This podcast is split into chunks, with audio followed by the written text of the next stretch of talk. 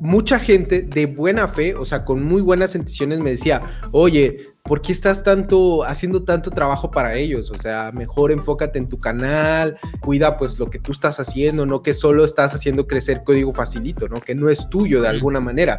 Si tuvieras que darle un consejo a Uriel de hace 10 años, ¿qué le dirías? Yo era de los que quería ser el mejor. Cuando tienes esa mentalidad, te duelen las victorias de los demás porque no son tuyas. Esto me pone en jaque también, ¿eh? pero, pero me, siento así como que puedo esperar cualquier cosa. Si hoy te entregaran las llaves de código facilito, eres el CEO. ¿Qué cambio? ¿Qué sería tu primer cambio?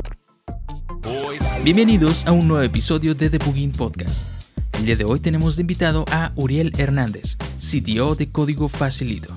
Comenzamos. Bienvenido a un nuevo podcast, Uriel, de Booming Podcast con, con Uriel Hernández. En este caso, pues vamos a hablar un poco acerca, o bueno, nos vas a contar un poco acerca de tu vida como desarrollador, como dev y papá, porque creo que esa, esa es una de las áreas que, que ya exploraste o que te tocó este, explorar y pues también nos interesa un poco saber más acerca de ti y pues qué es lo que haces y a qué te dedicas precisamente, cuáles son tus, tus actividades. Igual si quieren preguntar algo durante esta sesión, pues adelante, este, bueno, mientras sea permitido, ¿no? o mientras Uriel lo quiera contestar. Em, pues bueno, vamos a hacer un debugging de Uriel Hernández. Y pues primero que nada iniciamos con... Em, la pregunta obligada de dónde eres y qué estudiaste. Eh, yo soy, eh, pues, precisamente, digamos, de la Ciudad de México. Ahí nací, pero toda mi vida he vivido en Chiapas. Eh, sí me siento muy chilango, muy de, de, allá, porque toda la educación que recibí fue pues de allá. Mis papás vivieron toda su vida allá, entonces sí siento que me formaron mucho como allá sí le pongo lo que sea al bolillo y me lo como en torta. Eh, entonces sí me siento muy de allá, pero también pues obviamente toda mi vida he vivido aquí en Chiapas, así que también eh, tengo muchas cosas de acá. Eh, ¿cuál, ¿cuál, era la otra? Aparte de, de, de dónde ¿Y qué estudiaste? ¿Qué estudiaste? Ah, estudié ingeniería en desarrollo de software. toda mi vida quise ser programador porque mi papá es programador. entonces, casi desde que me empecé como a tener conciencia de, qué quería hacer a futuro, siempre quise ser programador. Entonces, prácticamente desde la secundaria fui tomando carreras o, escuelas que me fueran orientando a la computación. Estudié técnico en computación en la secundaria, luego en la prepa también técnico en informática y luego ya en la universidad de ingeniero en desarrollo de software. Ok, pero tu papá en este caso fue como, te incentivó a, tomar una carrera, bueno, te incentivó a que aprendieras programación o simplemente por verlo fue como, pues me gusta eso que hace mi papá, o no sé si lo entendías al principio, ¿no? O sea, coméntanos. Pues yo, creo que un poco de ambos, o sea, yo creo que sí, yo fui el que eh, típico que quiere ser como tu papá, o sea, lo que hace tu papá y creo que a él también le gustaba que yo quisiera ser programador, entonces también siempre me, lo incentivó bastante a que lo siguiera.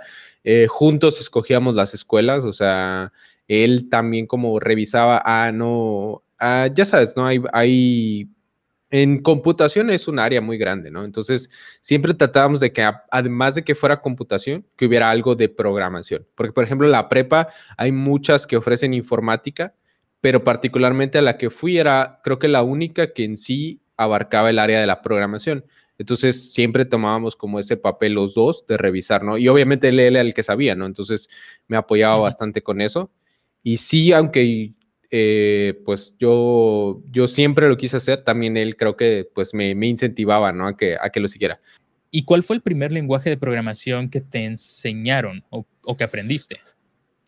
Yo creo que tiene que estar entre mm, C y Visual Basic 6. En cualquiera de esos dos. No, no recuerdo cuál en sí fue el primero que, que, nos enseñaron. Al mismo tiempo que yo siempre quise programar, cuando estuve en la prepa también era yo muy eh, vicioso de la computadora, pero de jugar. No quería yo este, como, eh, no, no era yo autodidacta en ese momento, pues era yo muy dedicado a la escuela, siempre fui muy dedicado a la escuela, pero más allá no quería en ese momento. Entonces, a pesar de que mi papá me decía, oye, ya aprende este curso, ayúdame con estos reportes o algo así, en sí no, no, no, no le seguía. O sea, sí le decía que sí, pero no lo hacía. Entonces, eh, quien terminó pues dictando mi primer lenguaje fue la misma prepa que tuvo que haber sido entre C++ o Visual Basic 6. Y entonces ya cuando tuve en la escuela la necesidad de, de eso, fue que entonces empecé a aprender más ya con mi papá y con videos de YouTube, pero en algunas de esas dos áreas. C++, la verdad, además de que honestamente en la prepa también los maestros no sabían mucho, o sea, era como, podían, podían escribir un hola mundo y por ahí muchas cositas. Eh, pero no, así que no lo toqué mucho. Más me fui por Visual Basic 6 y luego Action Script, que es donde siento que en sí fue mi primer lenguaje de programación como tal, porque ese fue donde sí ya yo empecé a investigar cosas que yo quería hacer, ya no cosas que me pedían en la escuela, sino cosas que yo quería resolver, ya fue en, en Action Script. Y me acuerdo mucho de que mis profesores como que sí les costaba bastante la programación a pesar de que daban esa materia, porque entré a un concurso donde yo hacía Action Script, hice como un eh, juego, como una especie de cosa interactiva para aprender química. Y me acuerdo que me tenía un error y le fui a preguntar a uno de los profesores y nada más me dijo algo así como, este, ¿ya checaste bien tus puntos y coma? Y en ese momento supe que, que de ahí no iba yo a, rescatar nada porque pues no era un, no era un error de sintaxis, no funcionaba como yo quería. Pero oh, sí, ya, ya con Action Script fue donde más, más me empecé a adentrar, ¿no? Ya, bueno, estaba, estaba este alumno que, molestaba a los maestros porque, porque él sí sabía, ¿no? este, um, bueno, pero en, este apartado de, aprendizaje de, la programación, ¿cuál fue tu primera idea de, de la programación? O sea, ¿Cómo te enfrentaste a eso? ¿Fue difícil para ti el, el tú aprender tu primer lenguaje de programación?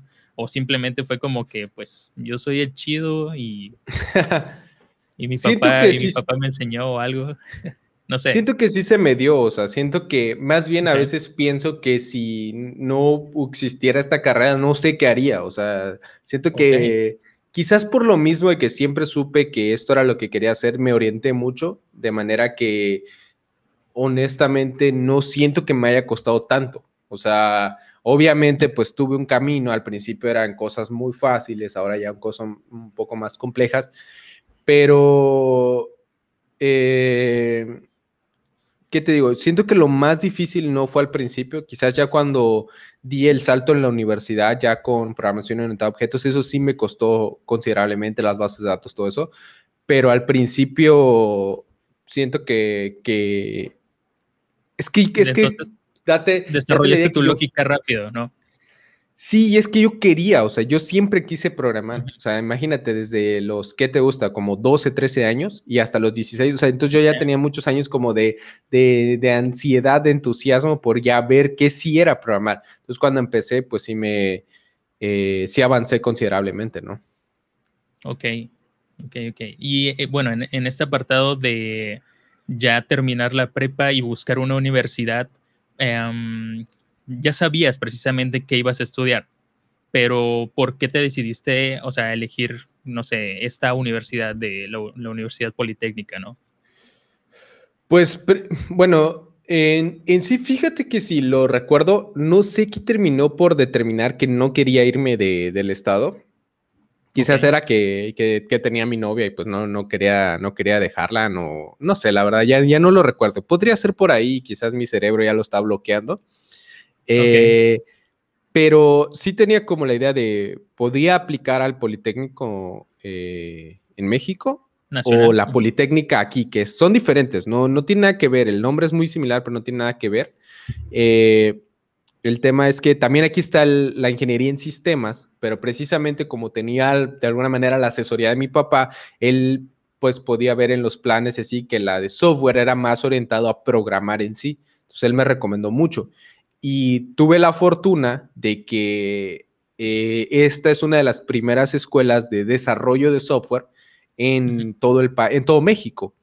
Entonces, eh, pues eso se dio, como muchas cosas coincidieron, lo que sí sabía era que estaba entre software o irme, pero todo, todo se dio como para estar aquí y pues al final decidirme por ahí, pero sí fue muy orientado en el hecho de que la ingeniería en desarrollo de software te forma para programar. Eh, cuando la ingeniería en sistemas o la informática o la telemática u otras eh, carreras te forman un perfil mucho más general que no precisamente es, eh, tienes que dedicarte a programar, ¿no?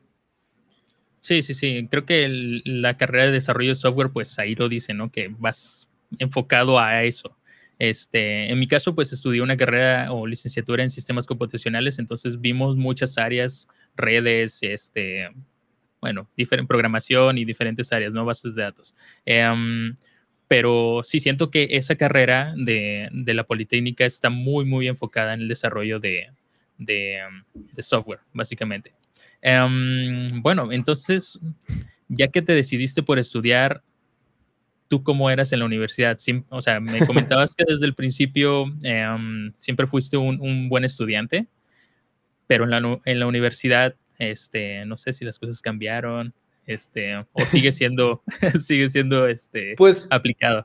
O Pues mira, creo que fue de etapas. Eh, sí, siempre fui muy dedicado a la escuela, la verdad. O sea, a mí me gustaba sacar buenas calificaciones, entonces siempre hacía lo, lo que podía para sacar buenas calificaciones. Tampoco era yo del de que le iba a pedir al maestro que me cambiara la calificación. Ahí Eduardo puede confirmarlo, a pesar de que me gustaba sacar buenas calificaciones. Tampoco me gustaba que me, que me subieran nada ni que me regalaran nada, ¿no? Eh, entonces, al principio entré muy emocionado. O sea, yo lo que más quería en, en la prepa era ya entrar a la universidad. Para mí la universidad era una ilusión súper grande de ya dedicarme 100% a programar. Eh, ya no ver otras materias. películas de.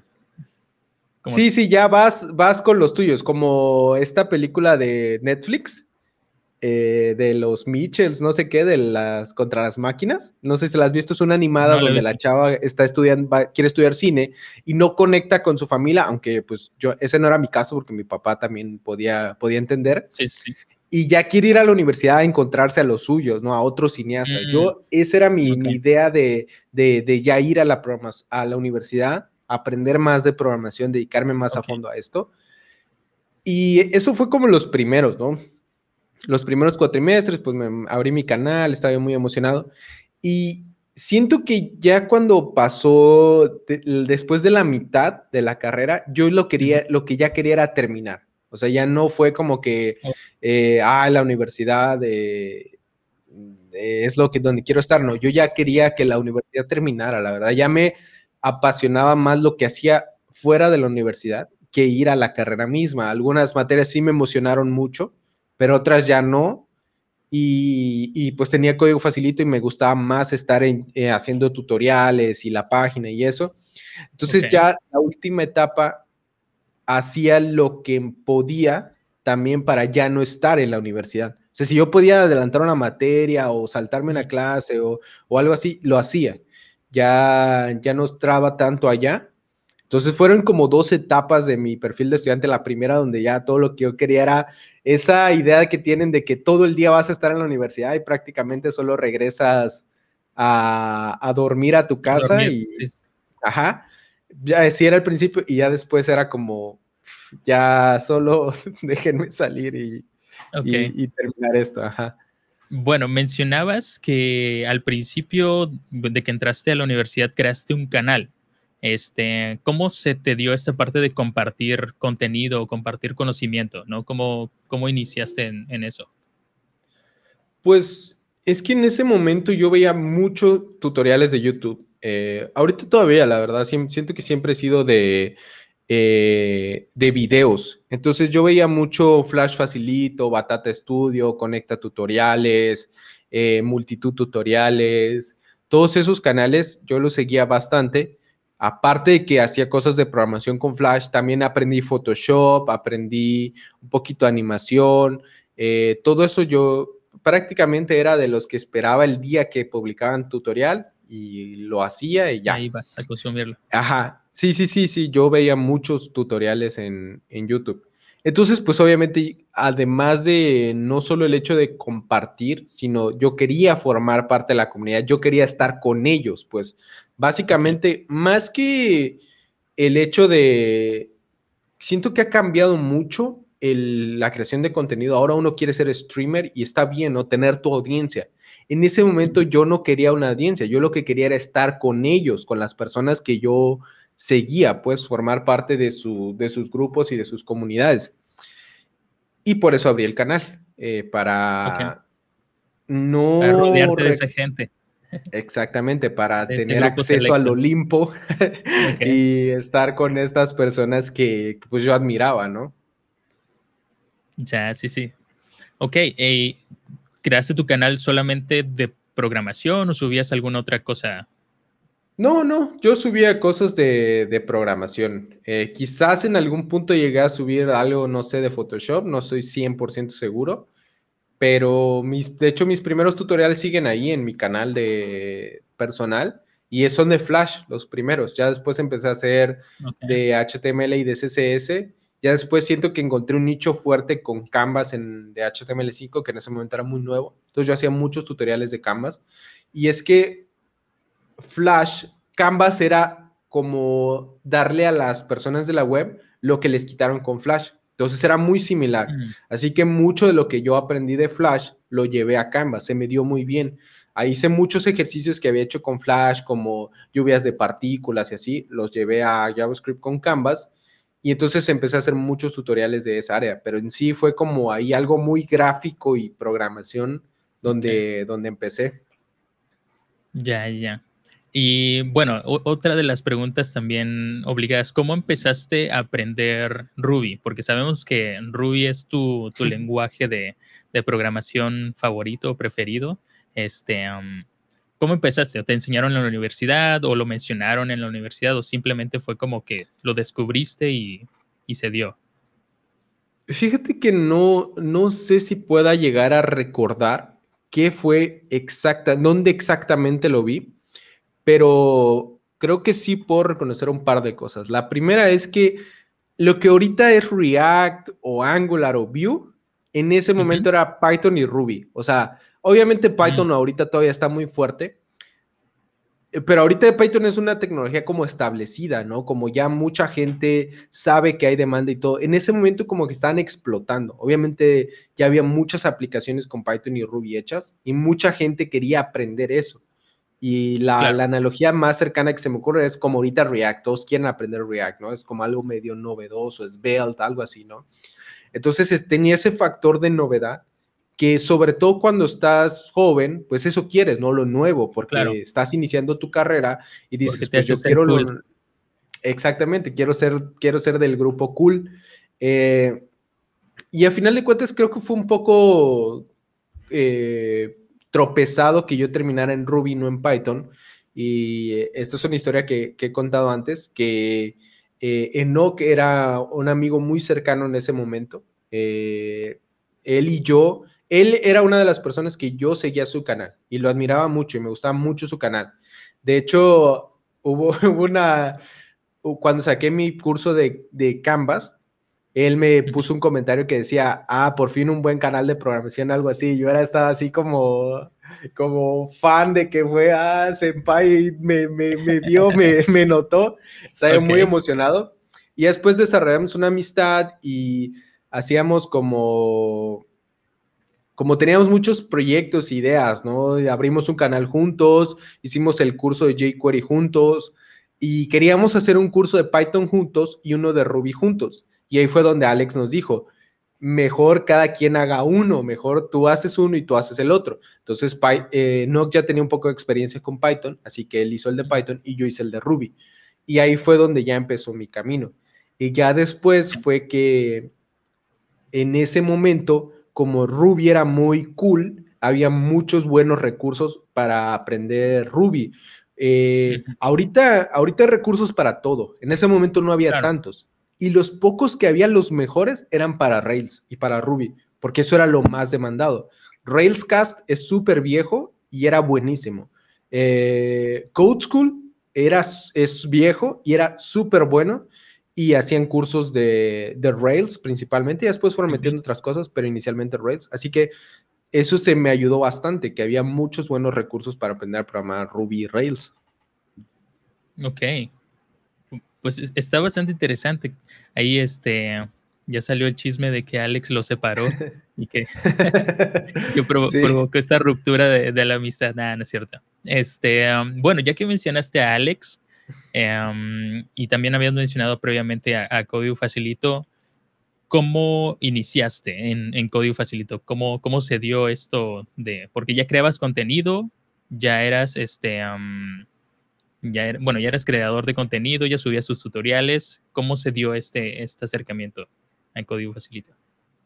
Pues en sí yo llevaba como dos o tres meses eh, haciendo mi canal cuando, cuando empecé el contacto con Código Facilito. No llevaba mucho, pero Alex era otra de esas personas que yo veía. y, y, Alex era todavía más arriba, o sea, eh, ponte, pues yo admiraba mucho a Nock y a, otros eh, canales, pero ellos, eh, ellos eran alcanzables, pues, o sea, honestamente, era una comunidad que tú podías llegar. Pero Alex está un escalón arriba, él era lo top de lo top de educación en YouTube, o sea, era como si hoy quisiera ser amigo de Julio Profe o algo así, o sea, era alguien muy top en su área, una de las pocas personas con partner en YouTube en ese año. Eh, entonces era, era, y él era, ese era mi canal favorito, Flash Facilito, para los que no, no lo sepan. O sea, antes de Código Facilito, Alex hacía Flash Facilito. Y Flash Facilito ya era un canal grande en ese momento, es, es, a lo que voy. Eh, y era mi canal top. Lo, yo veía todos los tutoriales de Flash, de Flash Facilito. una vez compré un curso de Flash Facilito, o sea, todo lo de Flash Facilito yo lo quería. Y cuando él abrió Código Facilito, me acuerdo que en el, eh, todavía en la descripción de los videos de YouTube lo seguimos poniendo, que si quieres dar cursos, contacta aquí. Eso fue desde el primer video y todos los videos lo tienen de código facilito seguramente. Eh, entonces, pues ya obviamente le escribí, le dije, bueno, a mí me gusta mucho, soy fan, eh, quiero contribuir, sé esto. Ahí, ahí la famosa lista infame de lenguajes que yo le envié, que, de los que yo no sabía nada, pero yo le prometí que sabía de todo. Estaba en una de esas. Sí, sí había Easy Sharp, Visual Basic. Eh, me acuerdo que para ese tiempo ya había alguien que hiciera el de Visual Basic, este, la ingeniera Diana, me parece. Ah, sí recuerdo, sí recuerdo, sí recuerdo, entonces, al final él me dijo, va al de C Sharp, me tardó como un mes en, contestarme, pero al final me contestó y, y, ya, o sea, yo dije, va a C Sharp, le, les digo que... Sí, total, imagínate, o sea, de verdad fue, fue muy chido, la verdad, de haber, haber recibido ese correo. Y al final ya no hicimos el de C Sharp, hicimos el de HTML5 y, y así fue como, eso. Y yo era obviamente eh, como Incrediboy, pero así molestando ahí siempre a Alex, que ya que había abierto esa puerta de contacto, ya le, ya yo quería hacer todo, o sea, yo le decía yo, oye, otro curso, otro curso, otro curso, ahora yo hago esto, ¿qué tal si te digo con las redes sociales? Era, era, era esa, esa escena de Incredible y tratando de ayudar a, a Mr. Increíble, pero pues obviamente eh, con, un, con las habilidades necesarias para empezar a hacerlo, pues. Eh, claro, el, objetivo era que, el objetivo era entrar, ¿no? O sea, sea como sea y aportar lo que sea, era, era entrar. Sí es, como te digo, creo que se resume que yo quería estar con ellos, pues yo quería estar con, formar parte de, esa, de, ellos. Eh, y así fue como empecé a decir, a mandarle más ideas y fuimos haciendo más y más cursos conforme pues siguió pasando el tiempo. Ok, y a partir de esto se, bueno, se creó la plataforma, ¿cómo se, cómo se dio como ya este vínculo de trabajar ah, para Código Facilito? Sé que pues empezaste a hacer, a hacer contenido, pero ya como tal a formar este, parte de, no sé, ¿cómo, cómo se dio? Pues mi primer responsabilidad en Código Facilito fue la de administrar las redes sociales. Eh, yo administraba el, Facebook y eh, creo que solo eso teníamos, la verdad. O sea, no me imagino que no había un Twitter en ese momento. Eh, y pues no, no, recuerdo bien si yo lo propuse, pero Alex me dijo, o sea, te pago por administrar el, Facebook. Él me pagó por todos los cursos que hice, o sea, yo desde que entré a Código Facilito también me, me pagaban. y Y ya, esa fue mi primera responsabilidad. Ya después con mismo Enoch dijimos, oye, hagamos una página y le, proponemos a Alex que la, la habilitemos, no la pongamos. Y ya este, la hicimos con Rails precisamente. No, la verdad no recuerdo qué tanto de código había ahí de Enoch, pero la hicimos, se la mostré a Alex, le gustó y le puso el dominio. Y ya unas, me acuerdo que él hizo un grupo en Facebook donde estábamos él, eh, y yo, que era como eh, para tener ideas, ¿no? O sea, como para discutir cosas que se nos ocurrieran y nosotros le poníamos cosas. Me acuerdo que una vez le dijimos, oye, eh, fuimos visionarios como de live coding, ¿no? Le dijimos, oye, hagamos como unos, eh, estos, ¿has visto cuando hacen un diseño, pero lo aceleran y se ve así, frum, cómo va empezando y ya cómo, cómo queda al final? Le dijimos, hagamos unos de esos de código.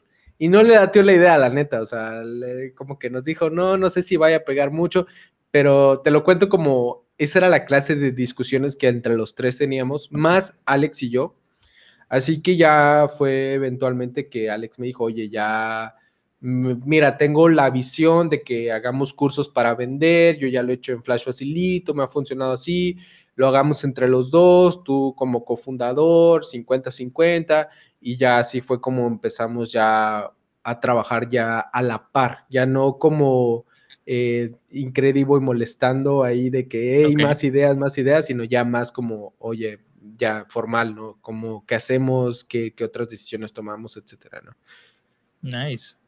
Parece interesante eso de, bueno, ya, ya empezar a delegar como esa, esa función y esa responsabilidad. O sea, siento que sí debiste insistir bastante para, para poder este, iniciar y empezar ahí. Yo, yo creo que está muy chido eh, acercarte a alguien y, y, darle ideas, especialmente cuando estás empezando. O sea, sí se me hace una, si ustedes están empezando y no lo han hecho, toquen puertas, o sea, y, sugieran cosas y, y, si se quieren ofrecer, digamos, yo no lo hice gratis, pero tampoco era mucho dinero, pero si quieren ofrecer como hacerlo gratis o por poco dinero o algo así, está bien siempre y cuando del otro lado haya una, haya una persona que les reconozca su trabajo. Porque si solo los están aprovechando de ustedes es un tema. Entonces, eso le reconozco yo mucho a Alex. O sea, que yo hice mucho trabajo y él siempre lo reconoció, pues, al grado de que fue de él. Yo nunca, yo nunca hubiera tenido como el, el, como el valor de llegar y preguntarle, oye, esto ya lo dividamos 50-50 o seamos una sociedad o algo así.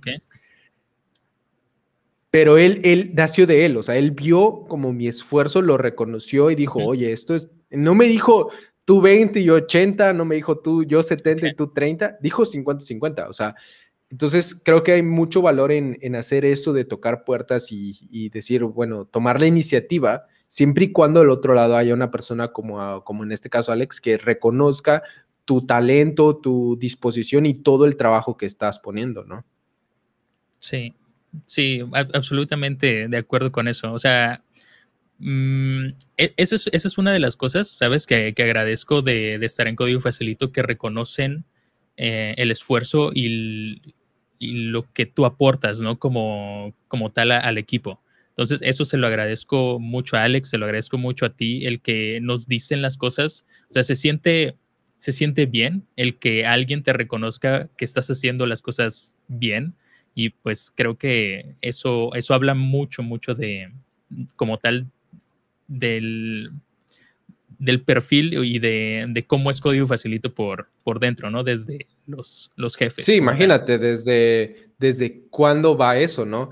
Y, es algo de lo que a mí me, como que siempre lo menciono, porque eh, mucha gente de buena fe, o sea, con muy buenas intenciones me decía, oye, ¿por qué estás tanto haciendo tanto trabajo para ellos? O sea, mejor enfócate en tu canal, cuida pues lo que tú estás haciendo, no que solo estás haciendo crecer código facilito, ¿no? Que no es tuyo de alguna manera. Y, era, un, era un buen consejo, o sea, si te pones a pensar, pues imagínate ahorita que alguien, algún chico o una chica viniera y estuviera haciendo trabajo por código facilito y código facilito crece y, esa persona como descuidó sus temas individuales, eh, eh, tenía sentido pero la clave está en por qué fue inteligente hacer eso, en que del otro lado estuviera alguien que reconociera pues ese trabajo, ese esfuerzo, ¿no? Eh, si no está, pues obviamente no vale la pena y es mejor que te enfoques en tus cosas propias, pero, y mucha gente aconseja eso, ¿no? Como a tú, tu marca personal y eso, y mi consejo es el opuesto, ¿no? De alguna manera, trabajen para las comunidades, para los grupos. Y si te reconocen tu trabajo, genial, hay mucha oportunidad ahí de crecer y eso es lo que a mí me pasó, pues. Excelente. Sí. Siento que, esa visión que, Alex propone y que, bueno, no sé si precisamente te la compartió a ti o tú ya la tenías, pero siento que esa visión es como parte fundamental de, cada uno y nos la han compartido también a nosotros, o sea, a todos los miembros del equipo. O sea, creo que igual puedo hablar por, por todos, este, que eso es muy reconocible de, ustedes, ¿no? y se los agradezco también. Sí, que este yo, por ejemplo, eh, es algo que me gusta compartir porque siento que así nació Código Facilito, o sea, al menos mi historia de Código Facilito. Y eh, bueno, hubo otras personas que han colaborado en Código Facilito y creo que siempre hemos tratado de, darles el reconocimiento. Pero me acuerdo también que una vez como que me lo confirmó Juan Pablo cuando, que, que ahora está en GitHub. Y me acuerdo que él vino y hablaban y siempre de broma decían como, eh, como su, el estar del lado de GitHub, ¿no? Y, hey, si usas GitLab, no te juntes, pero era muy de broma. Y, y, ellos, y ellos, no sé, creo que estabas ahí, ¿no? Cuando estábamos en, en Roof, eh, que nos regalaron eh, el, sí, Amona. Ajá, este que está acá. Y él nos decía, o sea, nosotros estamos como para ayudar y como consecuencia que sepan que GitHub está para ayudar, pero no estamos aquí para vender GitHub. Y siento que eso es como muy lo que es, lo que siento, lo que yo creo, o sea, que tú eh, como ayudas en una comunidad, no por reconocimiento personal, o sea, no para que digan es él, eh, no para venderte, más bien, no para venderte, sí te tienen que reconocer, pero no para venderte tú. Y, y, y al hacer bien y al contribuir, ese es como una consecuencia. O sea, no es directamente lo que buscas, pero como consecuencia pasa, que crece, que, que, se te reconoce, pero en sí no lo haces por eso, no lo haces para, que, para venderte a ti o vender tus productos. Y, y tanto como lo aprendí de mi experiencia como contribuyendo en Código Facilito, como lo aprendí muy fuerte de, de, los GitHub Campus Expert de Rodo, de, de Fernanda, de, de Juan Pablo, que ahora lo creo que lo trato también de que así sea en código facilito, o sea, que no nos vean como ellos vienen a vender. Y tú lo sabes, o sea, nunca hacemos pláticas de que vean qué bonito es código facilito. Hacemos pláticas de que les enseñamos algo, ¿no? Y como consecuencia quizás ahí se ve código facilito. O sea, siento que viene desde ahí, desde el inicio y de, de Juan Pablo y de muchas personas de que también me lo han confirmado, ¿no? Sí, sí, sí, concuerdo. O sea, siento que esta, esta parte de compartir el que y, no buscar ese objetivo de sobresalir, ni sino estar ahí como ahí vamos, ahí vamos, ahí vamos, este es como tal una consecuencia de todo lo que todo lo que se puede mm, bueno, aparte de que contribuyes como tal a la comunidad, creces tú como persona, o sea, creo que esa es otra también otra de las áreas que te da este mm, este sentimiento de que pudiste ayudar a, alguien más, ¿no? O sea, de que contribuiste a algo más grande que tú, que por ti solo quizás no pudiste o no puedes sí, claro. pero en, conjunto puedes tú este, ayudar a crecer, a crecer más. Y hasta eso siento que también se refleja en cómo tú llegaste a Código Facilito, o sea, porque tú hacías comunidad en otro lado, no, no directamente para Código Facilito. O hasta eso creo que nunca para Código Facilito antes de entrar a Código Facilito pero estabas en otras comunidades donde ayudabas y no lo hacías para venderte, pero indirectamente eso te ayudó a que de eventualmente pues llegaras a código facilito. O sea, siento que también por ahí se conecta, ¿no? Y... Ok. No, no, lo había pensado, no lo había pensado de esa forma. Este, um, y de, de, hecho creo que es una, una buena pregunta. Cuando, cuando yo ingresé a código facilito, ¿cuál fue el detonante o que dijeras, va, o sea, este es buena opción, no sé, siento que van a haber pocas, pocas ocasiones de preguntarlo y este, como ya salió el tema, pues creo que lo puedo. Pues mira, te puedo decir que quizás las primeras tres o cuatro veces que contratamos, yo ya sabía a quién quería que estuviera. Y eso no es tan bueno, la verdad, o sea, porque en sí puede producir un sesgo, ¿no? De, no diversidad, o sea, no es algo que honestamente les recomendaría hacer. Eh, pero lo que tenía de... ¿por qué, ¿Por qué salió bien, creo? Es porque, como recordarás, hace cinco años nosotros ya estábamos haciendo meetups y cosas. O sea, en sí estábamos involucrados, pues conocíamos a las personas. Y entonces, las primeras veces que contratamos ya era más o menos con alguien en mente. Obviamente, el primero, pues eh, lanzamos la vacante y después yo invité a Eduardo personalmente. Le dije, oye, Eduardo, ¿quieres aplicar? Y, y así, ¿no? Eh, y ya después, eh, para la segunda, pues yo ya sabía que, que, era líder de comunidad el puesto. Yo ya sabía que estabas en esa comunidad, pues ya sabía de tu trabajo en, la comunidad de... Jumpstart. Jumpstart. Jumpstart. Entonces decía, pues obviamente él que ya lo está haciendo allá, pues puede venir acá. Y honestamente desconozco, no recuerdo si entrevistamos a más personas. Okay. No lo recuerdo, la verdad, eh, pero, pero, pero en sí una de las, de las referencias es lo que te acabo de decir, o sea, que yo, que hacías tu trabajo allá y eso fue lo que hacía que destacaras, aparte que habíamos visto que ganaste el hackathon y todo eso, entonces ya había como muchas buenas referencias de que podías hacer el trabajo que estábamos buscando. Ok, ok. Va pues yo, tenía esa idea, ¿no? De que ya me topaban dentro de la, dentro de la comunidad, pero pues no sabía precisamente cuál era el detonante de, de decir, ok, pues sí lo elijamos a él, ¿no? Este, y bueno, la pregunta también ha, sido un buen fichaje, ha sido un buen fichaje. Sí, totalmente. Eh, pues tú recordarás que sí te costó lo de líder de comunidad, o sea, siento que eh, te costó encontrar a dónde eras, pero eso es un recordatorio de, de, que siempre se debe contratar a las personas talentosas, o sea, sin importar si encajan específicamente en el perfil que estás buscando. Si contratas a personas con la disposición de aprender, de crecer y de encontrar su lugar, lo van a encontrar, ¿no? O sea, y te pasó a ti, ¿no? Encontraste tu lugar donde, donde ibas a encajar mejor, que es en la parte audiovisual, en la parte de, de contacto con los tutores. Entonces, eh, pero, pero a veces eh, siento que es muy importante que en un equipo haya gente especializada, y la hay, o sea, quizás en tu mente ya te imagines quién es, pero también es muy importante que en el equipo también, además de la especialización, encuentres gentes, personas un poco más generales, que lo que salga, lo aborden. Y ese es un perfil, creo, un poco diferente. O sea, de hecho, yo me siento un poco más del lado como la programación, eso es lo mío. Y a veces reniego a las otras responsabilidades que pueda necesitar el equipo que no sean programar. Yo lo que quiero es programar o hacer cursos. Y a veces reniego lo demás. Pero en cambio, hay otro tipo de persona que es más lo que salga. O sea, yo lo voy a intentar hacer. Es un poco más animada a nuevas cosas y así y siento que ahí estás más tú y eso fue lo bueno, o sea, que como tú, como la gente se imaginará, cuando una empresa está creciendo, salen muchas cosas inesperadas y se necesitan perfiles de todo, o sea, hacer muchas cosas, desde grabar, desde usar una cámara hasta pintar, hasta partir madera, o sea, un chorro de cosas que hemos hecho.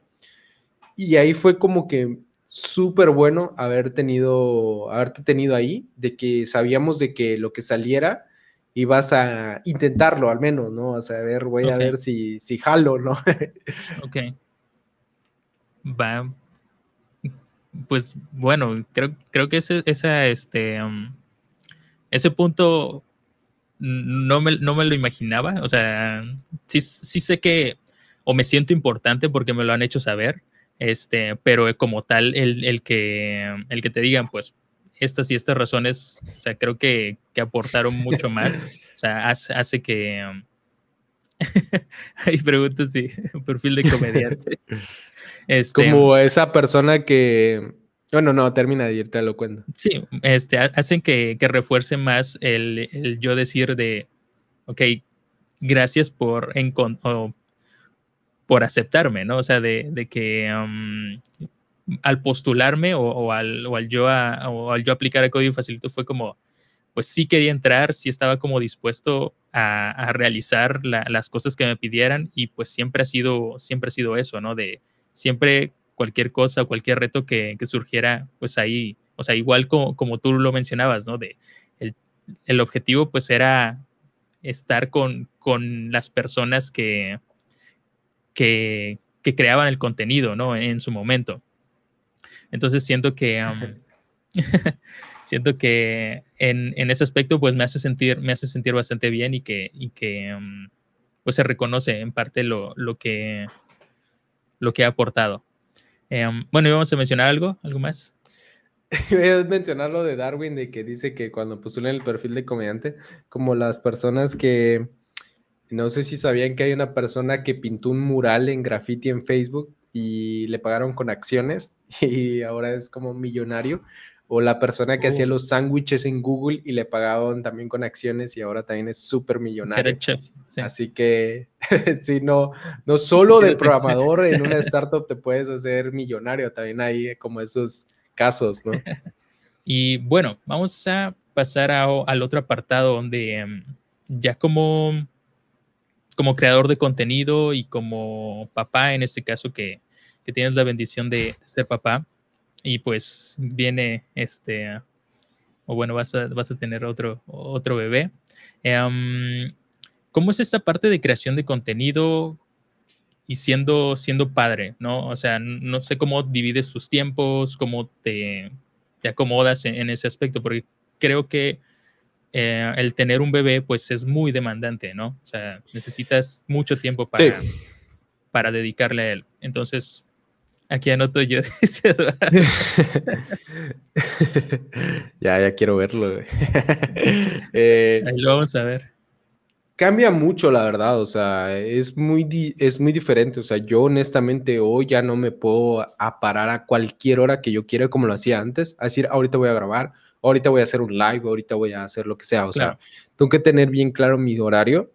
Yo no, no soy la persona de una agenda apretada porque no me gusta no me gusta eso, o sea, no me gusta estar en reuniones, o sea, me desgasta bastante. Entonces yo soy una persona en un horario muy flexible, o sea, eh, y a veces trabajo más en la mañana, a veces trabajo más en la noche. Entonces, en sí, el hecho de que yo no haga más cosas no tiene que ver con que no tenga el tiempo, sí lo tengo. Eh, o por ejemplo, cuando estaba yo con Buro, les platicaba, o sea, yo necesito que me avisen con tiempo, no porque yo tenga una agenda apretada, no la tengo sino porque necesito planear mi día para poder tener esa hora y estar en el live y decirle a mi esposa, a esa hora no vamos a salir o, necesito que veas a Gael o también pasar más tiempo con él antes o después. Eh, entonces, es como simplemente mucha planeación. Y algo que ha pasado con, con Gael, y estoy seguro que no todos tienen ese privilegio, es algo que en el mundo de los papás, de, la, de los papás modernos, vaya, de los papás millennials, se llama esto que, le dicen crianza de tribu, que, quiere decir que tú tienes que tener personas en las que te puedas respaldar, porque criar a un hijo es muy difícil y requiere mucho tiempo y mucho esfuerzo. Entonces, eh, hacerlo solo pues obviamente se puede y a veces tienes que hacerlo, eh, pero tienes que sacrificar muchas cosas. En cambio, si tú, por ejemplo, tienes una tribu, como le dicen, en quien respaldarte, alguien que cuida a tu bebé, alguien que si necesitas como algo de trabajo, si por ejemplo mi esposo y yo tenemos una junta al mismo tiempo, alguien que vea por el bebé. Eso es lo que le llaman como la, cría de tribu. Y en este caso, pues obviamente a mis papás les gusta mucho cuidar a Gael, a mi suegra le gusta mucho cuidar a Gael, a mi cuñada le gusta mucho jugar con Gael, a mi hermano le gusta jugar con Gael. Entonces eso nos ayudó mucho. Eh, y yo creo que eso es algo que cualquiera que tome la decisión de ser papá o mamá, tiene que pensar en eso, o sea, que si tienes alguien que te respalde, así como el meme, es mucho más fácil a que si lo tienes que hacer 100% tú. Y al mismo tiempo que está bien que no siempre quieras ser papá, pues, o no siempre quieras ser mamá, a veces necesitas un tiempo para ti. Y si alguien te lo puede facilitar, como tus papás o un amigo, está chido. O sea, es mucho más manejable la crianza, la crianza así. Eh, y eso tiene mucho que ver con cómo puedo seguir creando contenido, pues a veces porque mi esposa me ayuda, porque mi suegra me ayuda, porque mi mamá me ayuda, mi papá me ayuda. Entonces eso, eso es muy importante. Ok. ¿Sientes que Código Facilito ha permitido, ha permitido más esta, esta parte de, um, de la crianza, o sea, de esa forma? O sea, o por ejemplo, en la, en la forma en que tú, en la que tú trabajas, te ha permitido este, poder estar más tiempo con tu, con tu hijo, no sé, cómo... Sí, de hecho, yo siento que soy muy partidario, o sea, si, si, hubiera algo, un debate en el que quisiera dedicarme a, a ganarlo, no es que el lenguaje de programación es mejor, no es que algoritmo es mejor, es este en que, en, en que todos tuviéramos un trabajo donde el trabajo no es tu vida, o sea, donde el trabajo no te define, donde tu trabajo no te condiciona la vida, pues tu vida es tu vida y el trabajo es aparte, o sea, pero lo que vives es fuera del trabajo, vaya, ¿no? Está chido que te apasione tu trabajo, a mí me apasiona mucho, a veces demasiado, pero eh, no es mi vida, no es mi vida código facilito. Y entonces siento que siempre he tratado como de buscar esta, eh, este lugar en el que profesionalmente estoy ahorita, donde, donde puedo ejercer mi paternidad, por ejemplo, y también mi rol de esposo sin que el trabajo me lo impida. O sea, yo normalmente todos los días subo a Gael aquí a estar conmigo mientras trabajo y cuando termina mi horario me bajo a seguir jugando con él. Y a veces cuando necesito cuidarlo más, por ejemplo, que mi esposa tenga algo que hacer o tiene juntas o su trabajo, ya en la noche compenso mis horas. O sea, ya cuando él se durmió, ya vengo y compenso mis horas. Y creo que además del trabajo remoto, o sea, eso es un paso de, para este proceso de que, el, de que el trabajo te deje vivir.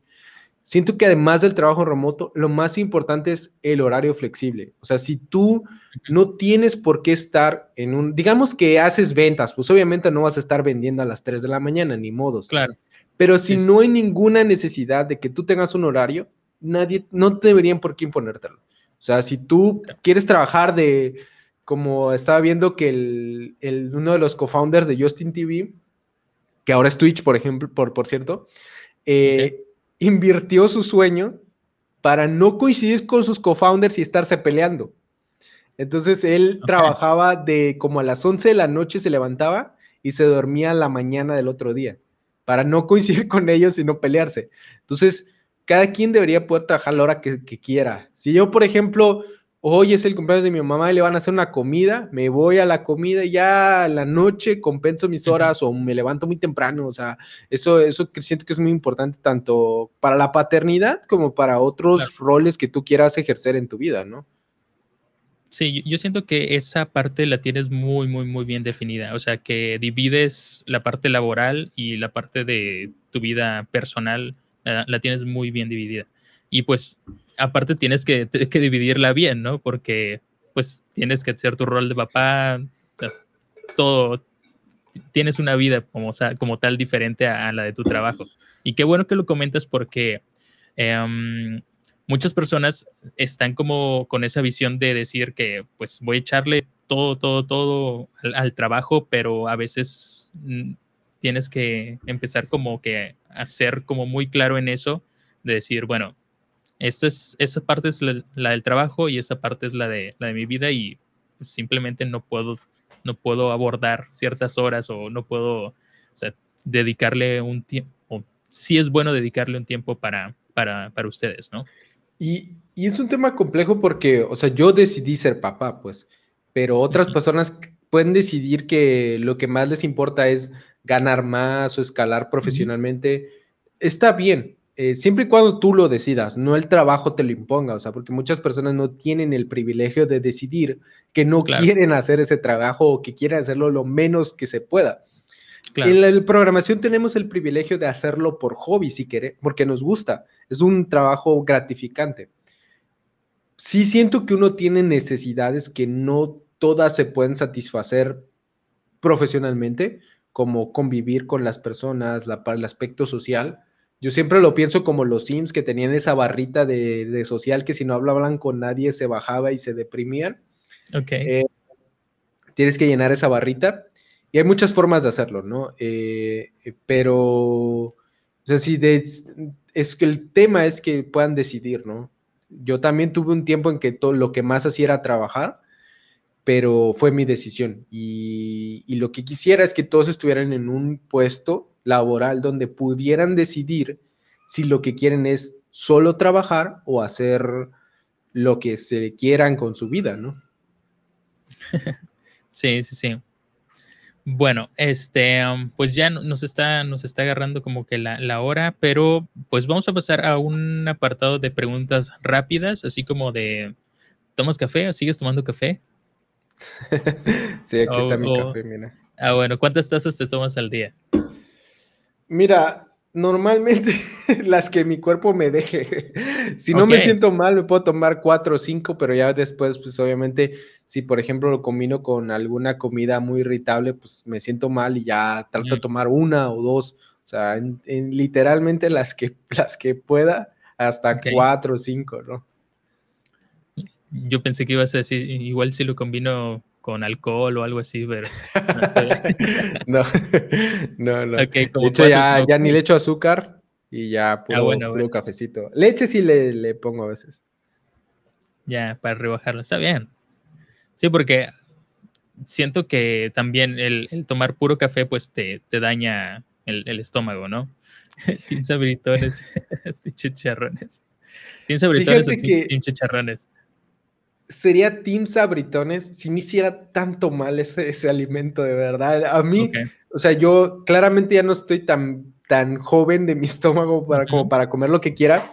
Y es mi culpa porque eh, Rafa mismo siempre lo cuenta, de que a veces nos poníamos a jugar FIFA en la, en la noche, en la madrugada, a las 11, las 12, y yo estaba comiendo sabritones, ¿no? Entonces eso es una bomba para el estómago. Y ahorita si yo me como tres o cuatro, o sea, si unos poquitos sabritones, sí me, me, duele mucho el estómago. Te irrita. Pero encontré unos que se parecen y de hecho, o sea, para mí que saben más rico, porque tienen como si tuvieran azúcar eh, y esos no me hacen daño. Así que Team Sabritones, pero no los de Sabritas, porque esos hacen mucho mal. Ok, ok. Dice, ¿y Cody es el peluche favorito de Gael?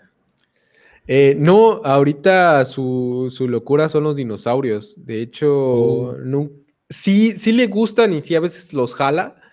Y más los juguetes, el Artoy, pero más su mundo, primero fueron los caballos, los perros, los gatos y los dinosaurios. Ahorita todos son los dinosaurios. Nice. Ok. este, um, bueno, igual ya vamos, ya vamos pasando a las últimas preguntas.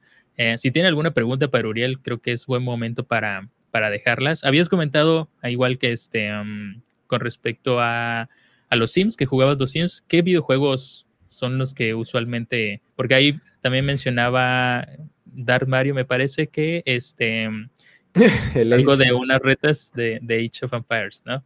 No sé, coméntame.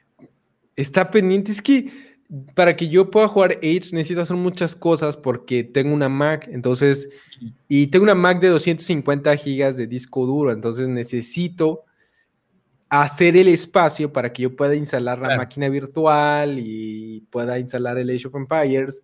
Eh, pero sí me gusta mucho jugar Age. Eh, y ahora normalmente lo que más juego es FIFA. Eh, no, si soy, como no juego tanto, Mm, como me duele gastar en más juegos, así que prácticamente el único que ahora ya a esta edad compro al año es el FIFA.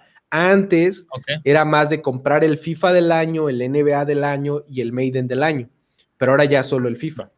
Eh, y prácticamente es lo que más juego FIFA. Ok. Ok. Porque, sé que tienes gustos por la NBA y todo eso, ¿no? Este, ¿Cuál fue tu primer juego de, NBA que, que compraste? ¿O en qué consola?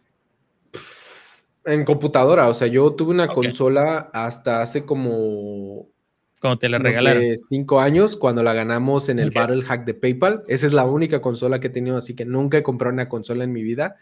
Eh, pero en la computadora sí, eh, siempre compraba el, NBA. Primero el Live y después ya el de 2K Sports.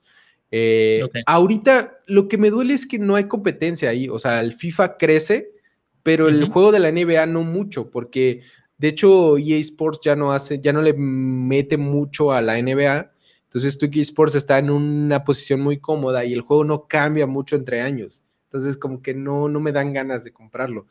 Eh, pero antes sí lo compraba cada año. De hecho, hubo un año que el, que el NBA 2K sacó esto de que tú te podías con la cámara del Play eh, literalmente digitalizar, ah, pues si tenías tu jugador. Hasta compré la cámara porque sí me, me jugaba yo bastante ese juego, ¿no? Eh, pero sí, me acuerdo que el primer NBA, no me acuerdo cuál era, porque obviamente seguramente lo compró mi papá, pero imagínate, estaba un niño. Me acuerdo que eh, las estrellas eran Shaq y todos eso, así que debe tener ahí unos 10, 15 años de ese NBA. Ok, era de los, de los Lakers este, antiguitos, sí. los, chidos. Sí, sí, sí. Sí, yo creo que el primer juego de NBA que jugué fue uno de Courtside, algo así de Kobe, Kobe Courtside, algo así, lo tengo por acá. Este, mm, en la portada aparecía de Nintendo 64. Este, mm, en la portada aparecía Kobe, bueno, creo que el, el 2 aparecía Kobe. Este, mm, pero sí fue igual mi primer acercamiento así directamente a, un juego como tal de la NBA. De ahí jugaba también este, algo de, no era Maiden, sino era, este, ah, no recuerdo cómo, pero igual era de fútbol, fútbol americano. Este, pues fueron como tal mis acercamientos a, esos, a esos dos. Y ahorita pues igual juego FIFA. Y es que como, creo que como todos los juegos son difíciles, o sea, jugar Maiden, jugar Maiden bien es bien difícil, o sea, es un juego muy, de estrategia, el fútbol americano. Y la NBA también es, es, difícil porque tirar, no sé, o sea, siento que el FIFA es más fácil, ¿no? Entonces, creo que me siento un poco más cómodo, ¿no? Dice ahí uno versus uno en básquetbol presencial, Uriel, el Darwin. Este, ah, ya ahorita ya la neta creo que me, me quedaría sin aire muy rápidamente. ¿Hubo, una propuesta? ¿Cuándo, nos hiciste la propuesta de jugar contra o entrar a un torneo de, de básquetbol? Sí, yo quería que hiciéramos un equipo, o sea, quería que, hiciéramos, que nos inscribiéramos como equipo a una liga, eh, pero fue que, pasó que Eduardo está, ya, no, ya no estaba en condiciones y pues ya se, cayó la idea. ah, pero sí, me imaginaba nuestros uniformes negros aquí con el logo de código facilito y la colita atrás. Eh, y después vino el COVID, pues obviamente ahorita ya está muy difícil, ¿no? Claro. ¿Juegas FIFA en PC, dice? No, en el PlayStation. PlayStation, que no es el más nuevo, el 4, ¿no? Es el anterior. Sí, creo, creo que sí es el 4. A ver, dice, una pregunta, ¿alguna vez tumbaste producción? Muchas veces. Sí, muchas veces. Un montón de veces, incontables veces. dice Buro, pregúntale cuándo cerramos la fecha de la, de, la banqueta y CF con H. Pues a mí me faltaría practicar porque siento que ustedes ya están como que a un nivel, un nivel pro y yo no, no, no, no me sé mover tan, tan bien en eso. O sea, con decirles que ustedes utilizan teclado nada más para moverse y, y, crear cosas, yo todavía sigo con el mouse, así que no. Con el mouse. No hay comparación. Yo, tendría que retomar eso, o sea, está en tu memoria muscular esas cosas, este, pero tendría que retomarlo, o sea, siento que si ahorita me pusieran, no, no, no daría, ¿no? Pero sí que nos deje practicar. Quizás en diciembre estaría chido, ¿no? En esos lives de, de diciembre. hay, que planearlo, hay que planearlo bien. Ajá. Para, para después del, aniversario.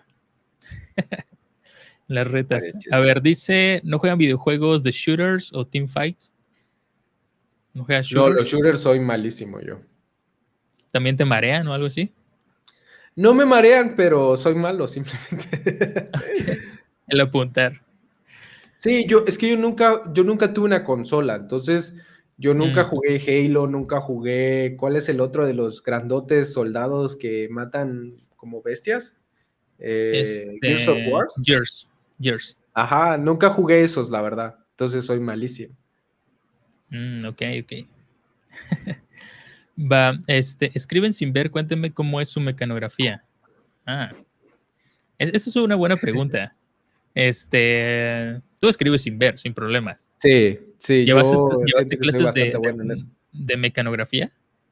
No, pero mi, papá, cuando estábamos más o menos, ponte como 7, 8 años, eh, nos, hizo, un juego eh, donde iban cayendo letras tenías ah. que seleccionar la letra, tipo como el, Guitar Hero, pero con el teclado y letras. Y después nos hacía practicar, nos ponía una franela encima del teclado y ahí vamos como poniendo las letras Q, W, E, R, T, no sé qué. Y ya después, obviamente, con la programación, pues sí, sí, sí, sí puedo escribir sin ver fácil. Nice. ¿Y qué distribución en español? Sí, sí. Ok. Este, ¿qué prefieres, frío o calor? frío, nadie, prefiere el calor. La verdad, nadie, nadie prefiere el clima donde aparecen los mosquitos. Sí, eso sí. Bueno, ya vamos finalizando. Ahora sí, este última pregunta. Si tuvieras que darle un consejo a Uriel de hace 10 años, ¿qué le dirías? A ese Uriel que iba iniciando, iba finalizando la, prepa, iba a entrar a la, universidad, ¿qué le, ¿qué le comentarías? ¿Qué le dirías? Sí, tú que le diría que tiene que aprender a a ser menos competitivo. O sea, yo era de los que quería ser el mejor y eso no es, no es bueno, la verdad, en el sentido de que cuando tienes esa mentalidad, te duelen las victorias de los demás porque no son tuyas. Mm. Entonces siento que le diría que debe de aprender a, a, no ser competitivo. Eh, y eso también a veces te hace como tratar de medirte con personas con las que no te deberías estar midiendo, porque son mejores que tú, o sea, tienen más años que tú. Es un poco ilógico que intentes compararte con ellos. Entonces, esa misma competitividad, al mismo tiempo que tiene este factor de que te cuesta ver los triunfos de los demás, también te hace compararte constantemente con las personas y a veces bajonearte. Eh, entonces, siento que le diría mucho que no debe ser competitivo y que, y que participe en comunidades. Eso también, o sea, lo que hice en Código Facilita, pero igual y en otros lados, en, con otras personas, ser un poco más, eh, pedir cosas, o sea, digamos, proponer cosas, no estar, participar, eso, eso lo diría, ¿no? Ok, bien, bastante, bastante bien. Ok, y igual para finalizar, ¿tienes alguna pregunta para mí? ¿O algo que quieras saber?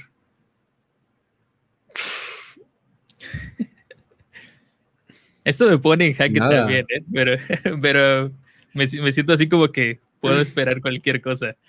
Pero. A ver, tengo una. A ver, dime.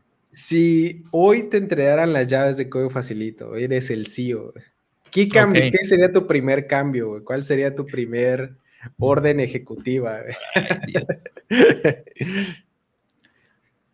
¿Quién seguiría mm. primero? no, no, no, no, no creo, no creo que se, se iría alguien. Aumento de todo.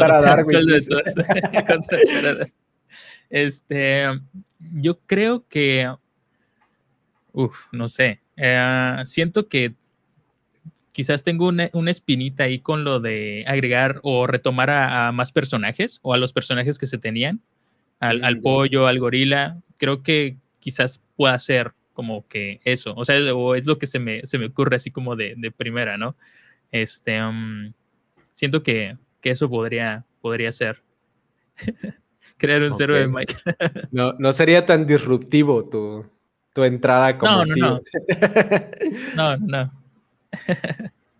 Vale. Sí, siento que, um, siento que eso podría, podría ser una, buena opción. O sea, de, aventurarnos más en, el, en la apertura de crear como personajes o crear otras cosas este, con los personajes. Este, um, no sé qué Suena bien, suena bien. Va, pues yo creo que vamos finalizando. Igual, si no tienen alguna, alguna otra pregunta para Uriel, pues ya vamos, vamos a ir terminando. Igual, pues él tiene, tiene actividades, cosas que hacer, una responsabilidad como, como papá, entonces no le vamos a quitar tanto, tanto su tiempo. Igual te agradezco bastante, Uriel, que pues hayas tenido esta, o te hayas dado el tiempo para, para poder platicar. Creo que es, creo que es una buena, una buena dinámica. Te lo había mencionado este, em, previamente, antes de que, de que hiciéramos como tal la charla. Este, ah, no te pregunté por tus gustos musicales, eso se me pasó. Ahorita que lo mencionó ahí Coco. Así rapidísimo. Pues más como electrónica pop, no muy, no electrónica hardcore, así de que no hay, no hay voz, sino más como pop. De hecho, está esa playlist de remix de canciones pop en Spotify que son de mis favoritas. Y una que me gusta, eh, siento que es la música que más disfruto. No la escucho tan seguido, pero es la que más disfruto, es escuchar a The Killers o The Strokes. Es como lo que más disfruto. Y fuera de eso, variado, casi todo, la verdad. O sea, fuera del metal, la verdad, creo que casi todo. justo, el cora de, Eduardo. sí. Este, um, bueno, pues te agradezco, no sé, espero que, te hayas sentido, que, sea, que te hayas sentido bien con la charla, que hayan salido como que cosas interesantes o te haya hecho recordar algo, algo chido. Este, pues espero que, que también lo hayan disfrutado la audiencia. Gracias ahí por, por los follows, gracias por las suscripciones, se los agradecemos bastante. Y pues no sé si quieres mencionar algo, una última cosa. Yo nada más eh, agradecerte por las charlas, o sea, tienes como el don para preguntar, eh, no todos lo tenemos, está chido. Y pues la verdad está muy chido lo que estás haciendo en el sentido de que yo también quiero escuchar, o sea, vi el de Marines, no puedo ver el de Eduardo, pero quiero verlos, o sea, ya, ya quiero que pasen otros y escuchar qué tienen que decir. Va, va, va, va. Bueno, pues vamos cerrando, vamos cerrando transmisión. Muchas gracias a todos. Buen fin de semana, saludos. Este, y pues que, disfruten su, su, fin de semana. Hasta, hasta pronto. Bye bye. Bye. The Booking Podcast y charlas con la comunidad todos los viernes en punto de las 7 de la noche horario México. Twitch.tv barra Petricelaya.